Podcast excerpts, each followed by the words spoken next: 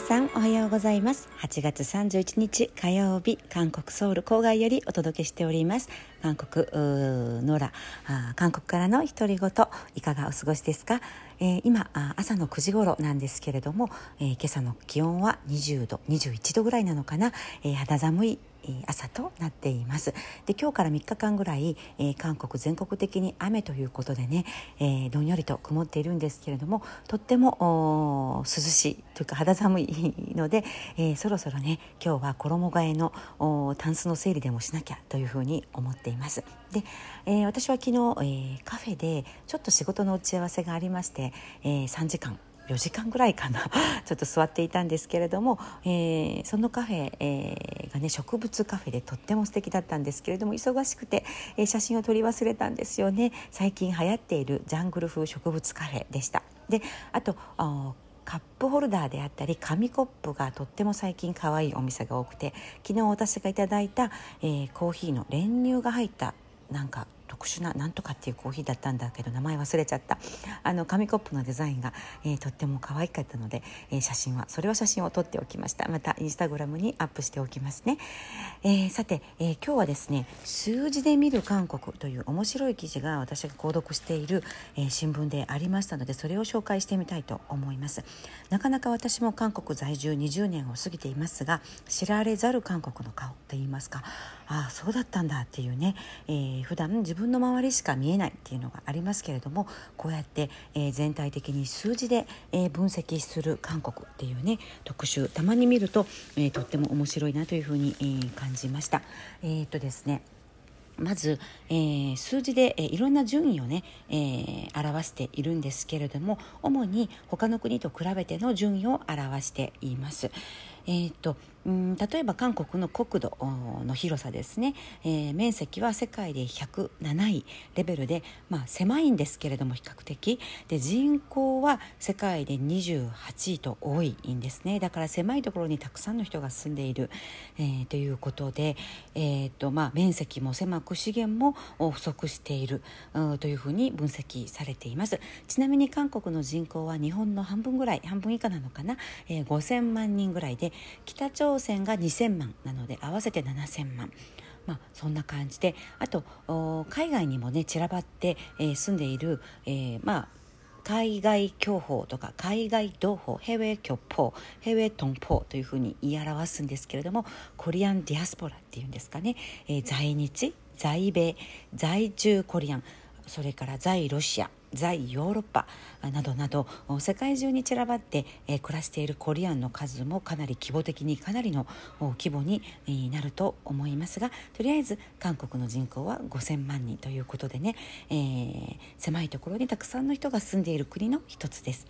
えー、それから、えー、OECD 国家の中で年間の気温の差が一番、えー、悪条件っていうふうに書かれていたんですけれども多分冬はとっても寒くて、えー、寒い時は私がいるソウル郊外でもマイナス20度近くになりますので、えーと、とっても寒くそれから夏はね、えー、とっても暑いということでその気温差が、えー、とっても大きい国というふうに、えー、分析されています。ただあのー、まあ、すごく短い期間で、えー、経済の成長を成し遂げた、えー、国とよく言われているんですけれども世界10位の国内総生産 GDP の規模を誇っていますね。で特に韓国は、えー、まだまだ製造業がね、えー、有名というかその競争力が高いんですけれども、えー、ある統計によりますと、えー、ドイツ中国に続いて世界3位の、うん、製造業における競争力を持っているというねそういう指数があるそうですよ、えー、製造業の競争力は世界3位ということですね。であの世界に輸出しているいろんな韓国製品の中で1位を占めている市場シェアマーケットシェア1位を占めている品目アイテムが69個に達するということでね。例えばどんなアイテムがあるのか書かれていないんですがちょっと今度これ調べてみたいなと思います。韓国製品の中で、えー、世界で圧倒的1位のシェアを占めている輸出アイテムって何だろうって気になるんですけれども。あとですね、えー、消費の面に至りましては、えー、経済成長に伴ってね消費レベルもかなり急激にアップしておりまして、えー、高級自動車であるベンツの S クラスの、えー、韓国国内での販売量は世界で第3位。ポルシェは5位ということでね。これは他の国が出ていないので日本とかがどれぐらいになるのかちょっとよくわからないんですけれどもあの高級ブランドの消費量購買規模っていうのも、えー、2020年世界7位だったそうですよ。うん。えー、それからコロナで今は行けないんですけれども海外旅行も、えー、と世界で9位ぐらい、えー、頻繁によく行く国だそうです、えー、その代わりね所得レベルが上がるにつれて、え、使い捨て製品特にプラスチックの排出量が世界で3位ということでね、うん、あたくさん、うん、作ってたくさん使ってたくさん捨てる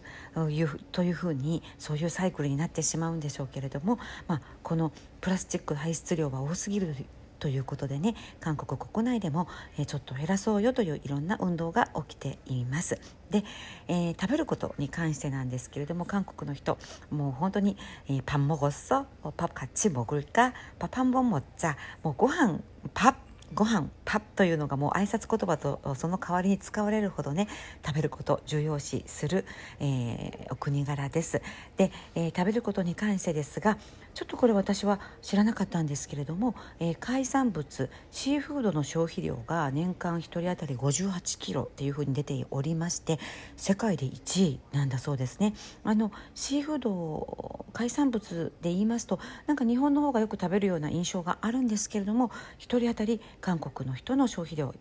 世界で1位ということでこれはちょっとびっくりしました。で、えー、中でもコルベニ皆さん韓国にいらっしゃった時に食べたことあるかしら。なんかカタツムリみたいに見えるんですけれどもあつぶ貝だそうです。つぶ貝ですね。つぶ貝の生産量全世界で取れるつぶ貝の、えー、90%を韓国の人が消費しているということで。えー、そうなんだ。私はあまりちょっと苦手で食べないんですけれどもコルベニムッチン。コルベニムッチンと言いましてつぶ貝の辛い赤い和え物野菜とねネギとかの野菜と一緒にコチュジャン、えー、唐辛子の味噌ソースで和えた、えー、コルベニムチン、えー、つぶ貝和えのおつまみはおつまみはねとても人気メニューで居酒屋とか屋台の定番メニューでもあるんですけれども缶詰のつぶ貝が売っておりましてスーパーでもね家でも簡単にあのコルベニムッチンつぶ貝あえを簡単に作れるんですけれども、えー、世界で1位の消費量だそうです。それから肉類の消費量も1人当たり51.5キロでアジアで第1位ということでね肉もよく食べるんですね。海産物も1位だし、えー、それからお野菜と果物はどうかと言いますと野菜は、えー、OECD の中で2位。結構野菜食べるんですよね。焼肉とかで肉をよく食べるように思われるんですけれども実は野菜をとてもナムルとかでね、えー、とてもよく食べますし果物の消費摂取量も8位ということですね。うん。本当によく食べるということなんですがでもね肥満率っていうのも出ておりまして OECD 国家のうち肥満率が一番低い国が日本。うん、その次に韓国ということでね。日本と韓国が、えー、圧倒的に肥満率が低い、えー、国ということでその次がトルコだったんですが、まあ、グッドパーセンテージが上がるのでもう日本と韓国がダントツ肥満率は低いということですね。えー、その裏には健康オタクって言いますか韓国。本当に健康グッズ、えー、運動器具それから、えー、健康補助食品の、えー、消費量もものすごく高くて、まあ、特に健康には気を使うお国柄ということも垣間見えます。で期待寿命日本と並んで世界最高レベル今83.3歳というふうに出ているんですけれども、うん、あの寿命も長いですよね、えー、そして病院クリニックの訪問回数というのも出ておりまして韓国が OECD 国家の中で、えー、っと1位なんですね。これもねあの年間18日っていうふうに出ているんです。あこれは入院の日数か。ちょっと病院の利用回数は出ていないんですけれども病院の利用回数1位だそうです。確かに韓国って病院とかクリニックとっても利用しやすくて負担額も少ないっていうイメージもありまして私もね、えー、かかりつけのドクターが、えー、何箇所かあるんですけれども、まあ、特に悪い時じゃなくても予防医学という感じで私もちょっとね体調を崩した時とかビタミン注射であったり、えー、ニンニク注射とかね、えー、そういう、まあ、ちょっと美容系の注射も病院とかクリニックで受けたりしますし、えー、周りを見ても、えー、予防的に、えー、そういうふうにこう注射をね打ちに来る人とかも多いなというふうに、えー、感じています。それからコンテンツ産業の規模も、えー、とても大きくて、えー、っとですね、本出般規模、えー、読書はあんまりしないというふうに最近言われているんですけれどもそれでもね7位ということでね、えー、コンテンツ産業も、えー、かなりの規模それからこれ面白かったんですが平均的な通勤時間が OECD 国家の中で1位そして睡眠時間は、えー、ビリということでね一番長く働いて一番短く眠ってるのみたいなみんなとにかく忙しいんですよね、えー、睡眠時間は足りない感じですね。それからちょっとこれは意外なんですけれどもよく知らない人が多いと思うんですが OECD 国家の中で自殺率がね一番高いんですよね。特にお年寄り65歳以上の自殺率が最も高く貧困率お年寄りの貧困率が43%で、えー、OECD 国家の中でダントツの1位ということでね、うん、これはちょっと悲しい現実だなというふうに感じました。で子どもの健康レベルは13位なんですが、えー、身体的な健康ではなくメンタルな健康メンタルウェルビーイングでは、えー、ちょっとね38カ国調査国のうち34位ということでちょっと後ろの方に位置していますね。やはり激しい競争学歴社会。ということのね裏返しなのかなというふうに、えー、感じます。はいということで今日は韓流からはなかなか見えない、えー、韓国社会を数字で見るということでね、えー、